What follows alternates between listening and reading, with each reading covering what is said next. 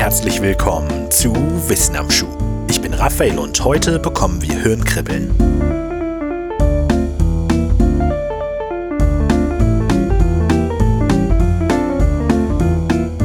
Auf dem YouTube-Kanal CES ASMR wurden seit April 2016 mittlerweile fast 400 Videos hochgeladen, die insgesamt deutlich mehr als 1,3 Milliarden Aufrufe haben. Die zurzeit täglich hochgeladenen Videos zeigen ein sehr klares Schema.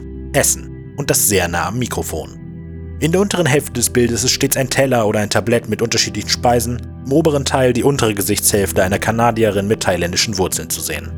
In den jeweils etwa 10 Minuten langen Videos verspeist die Frau geräuschvoll einen Großteil der gezeigten Lebensmittel. Sie verzehrt alles Mögliche. Mangos, Aloe Vera, McDonald's McNuggets, Krabben, Oktopus und in ihrem aktuell erfolgreichsten Video mit mehr als 33 Millionen Aufrufen sehr klebrige Honigwaben. Nicht nur im Namen des Kanals, sondern auch in jedem Videotitel taucht die Buchstabenfolge ASMR auf. Geben wir diese Buchstaben in die YouTube-Suchleiste ein, werden wir von einer Flut von Videos erschlagen. Eines davon ist ein viereinhalb Stunden langes Video des Kanals ASMR Darling mit 23 Millionen Aufrufen. Das Video zeigt eine blonde junge Frau, die die gesamte Laufzeit des Videos im Flüsterton spricht und mit diversen Gegenständen herumspielt. Sie reibt ihre Nägel aneinander, klackert mit einer Perlenkette herum, schreibt positive Botschaften auf ein Whiteboard, streicht mit ihrer Hand über Schwämme und Pappdinosaurier und tippt mit ihren Nägeln auf diversen Gegenständen herum. Auch im deutschen Raum ist ASMR ein populäres Thema. Es gibt etliche Kanäle, die ihren Fokus auf vergleichbare Videos gelegt haben und damit recht erfolgreich zu sein scheinen. Nach einer schnellen Suche wird klar, ASMR ist eine ziemlich große Subkultur im Internet, die seit etwa fünf Jahren auch das Interesse der Forschung geweckt hat. Aber fangen wir von oben an. Bei ASMR handelt es sich natürlich um eine Abkürzung. Autonomous Sensory Meridian Response, auf Deutsch etwa spontane sensorische Höhepunktsreaktion. Es fällt vielleicht auf, dass das Ganze wie ein Kunstterm klingt. Das liegt daran, dass er einer ist. Aber dazu später mehr. An sich soll ASMR eine Mischung aus Gefühl und Empfindung beschreiben, das durch bestimmte äußere Einflüsse ausgelöst wird.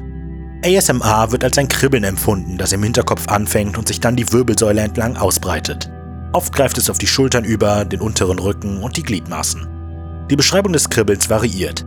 Manchmal wird es als Gänsehaut im Inneren des Körpers beschrieben oder auch mit dem Gefühl von sehr leichtem elektrischen Strom oder dem Prickeln von Sprudelblasen im Champagner verglichen. Mit diesen Empfindungen geht den Angaben nach das Gefühl von Entspannung, positiven Gedanken und einem fast tranceähnlichen Zustand einher. Eine Massage für den Geist, wie es ab und an genannt wird.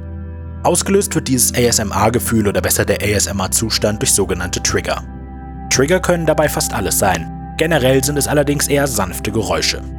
Ab hier sind der Fantasie aber kaum Grenzen gesetzt, wie es das 4,5 Stunden Video gut demonstriert. Wichtig zu betonen ist, dass ASMR-Trigger individuell unterschiedlich sind. Zu den zuverlässigsten Auslösern gehören aber geflüsterte Sprache, klackernde Geräusche und persönliche Zuwendung. Um den ASMR-Zustand erreichen zu können, muss die vorhandene Atmosphäre freundlich und einladend sein, entspannt und sicher. Allerdings ist es wohl wichtig zu bemerken, dass wohl nicht jeder ASMR empfinden kann. ASMR-Videos vermitteln ein Gefühl von Intimität. Zudem sind die meisten Macher von ASMR-Videos, sogenannte ASM-Artists, junge Frauen. Dadurch wirken entsprechende Videos zunächst befremdlich und werden von Personen, die noch nie ASMR empfunden haben, oft mit einer Art sexuellen Fetisch verbunden. Ein Trend, den ein enormer Großteil der scheinbar recht bunten ASMR-Community in anonymen Studien strikt ablehnt. Bis zu diesem Punkt sollte klar geworden sein, dass ASMR ohne das Internet nicht da wäre, wo es heute ist. Das bezieht sich nicht nur auf die enorme Flut an Videos und Podcasts, die versuchen ASMR auszulösen, sondern auch auf die Entdeckung und Namensgebung des Phänomens. Beides ist dementsprechend noch gar nicht allzu lange her. 2009 wurde im Steady Health Forum, ein Gesundheitsforum, der Post Weird Sensation Feels Good, also komisches Gefühl fühlt sich gut an gepostet. In diesem Beitrag wird sehr vage über eine merkwürdige Empfindung gesprochen, die der Autor scheinbar zufällig bekommt. Allerdings gefällt sie ihm oder ihr. Daraufhin finden sich immer mehr Leute, die ein sehr ähnliches Gefühl beschreiben. Niemand weiß, was es sein könnte, aber alle sind sich einig, dass es sehr angenehm ist. Von da an wächst die Aufmerksamkeit rund um dieses Phänomen immer weiter und langsam kristallisiert sich heraus, dass das Hirnkribbeln in der Wissenschaft wohl bislang noch keinerlei Beachtung gefunden hat. Es gibt noch nicht einmal einen Namen. Die Namensfindung erwies sich als recht schwieriger Prozess. Keine der Bezeichnungen will so richtig haften bleiben. Bis im Februar 2010 Jennifer Allen das Resultat einer guten alten Brainstorming-Session im Steady Hell Forum präsentiert und die Mitglieder des Forums in ihre Facebook-Gruppe ASMR Group einlud wo die Empfindungen und die potenziellen Auslöser diskutiert werden können. Die Gruppe wuchs. Aus der gesamten Welt stießen Menschen dazu und der Name blieb. Aus dieser Gruppe erwuchs letztlich auch der Trend, eigens zur Erzeugung von ASMR gedachte Videos zu produzieren. Das angeblich erste ASMR-Video erschien allerdings bereits im März 2009 unter dem Namen Whisper One Hello auf dem YouTube-Kanal Whispering Live mit der Begründung, dass die anonyme Macherin des Videos Flüstern sehr angenehm und beruhigend findet. Irgendwann war die Community rund um ASMR so groß, dass sich auch die Wissenschaft im Online-Trend annahm. Der erste nach wissenschaftlichen Kriterien veröffentlichte Artikel erschien erst 2015 unter dem Namen ASMR, A Flow-like Mental State, und versucht das Phänomen anhand einer Umfrage zu charakterisieren. Weil die Forschung auf diesem Gebiet recht jung ist und sich entsprechende Projekte nur schwer finanzieren lassen, ist die Anzahl der Veröffentlichungen recht niedrig. Dennoch konnten durch Studien, Befragungen und Hirnscans mit MNT-Geräten einige interessante Dinge herausgefunden werden. Die zentrale Feststellung bislang ist wohl, dass ASMR ein reales Phänomen ist, das sich zum Beispiel auch im MRT beobachten lässt und dass es sich obendrein auch noch tatsächlich um ein eigenständiges Phänomen handeln soll und nicht nur ein Spezialfall einer anderen Erscheinung wie etwa Synästhesie oder Meditation, auch wenn es Ähnlichkeiten mit beidem hat.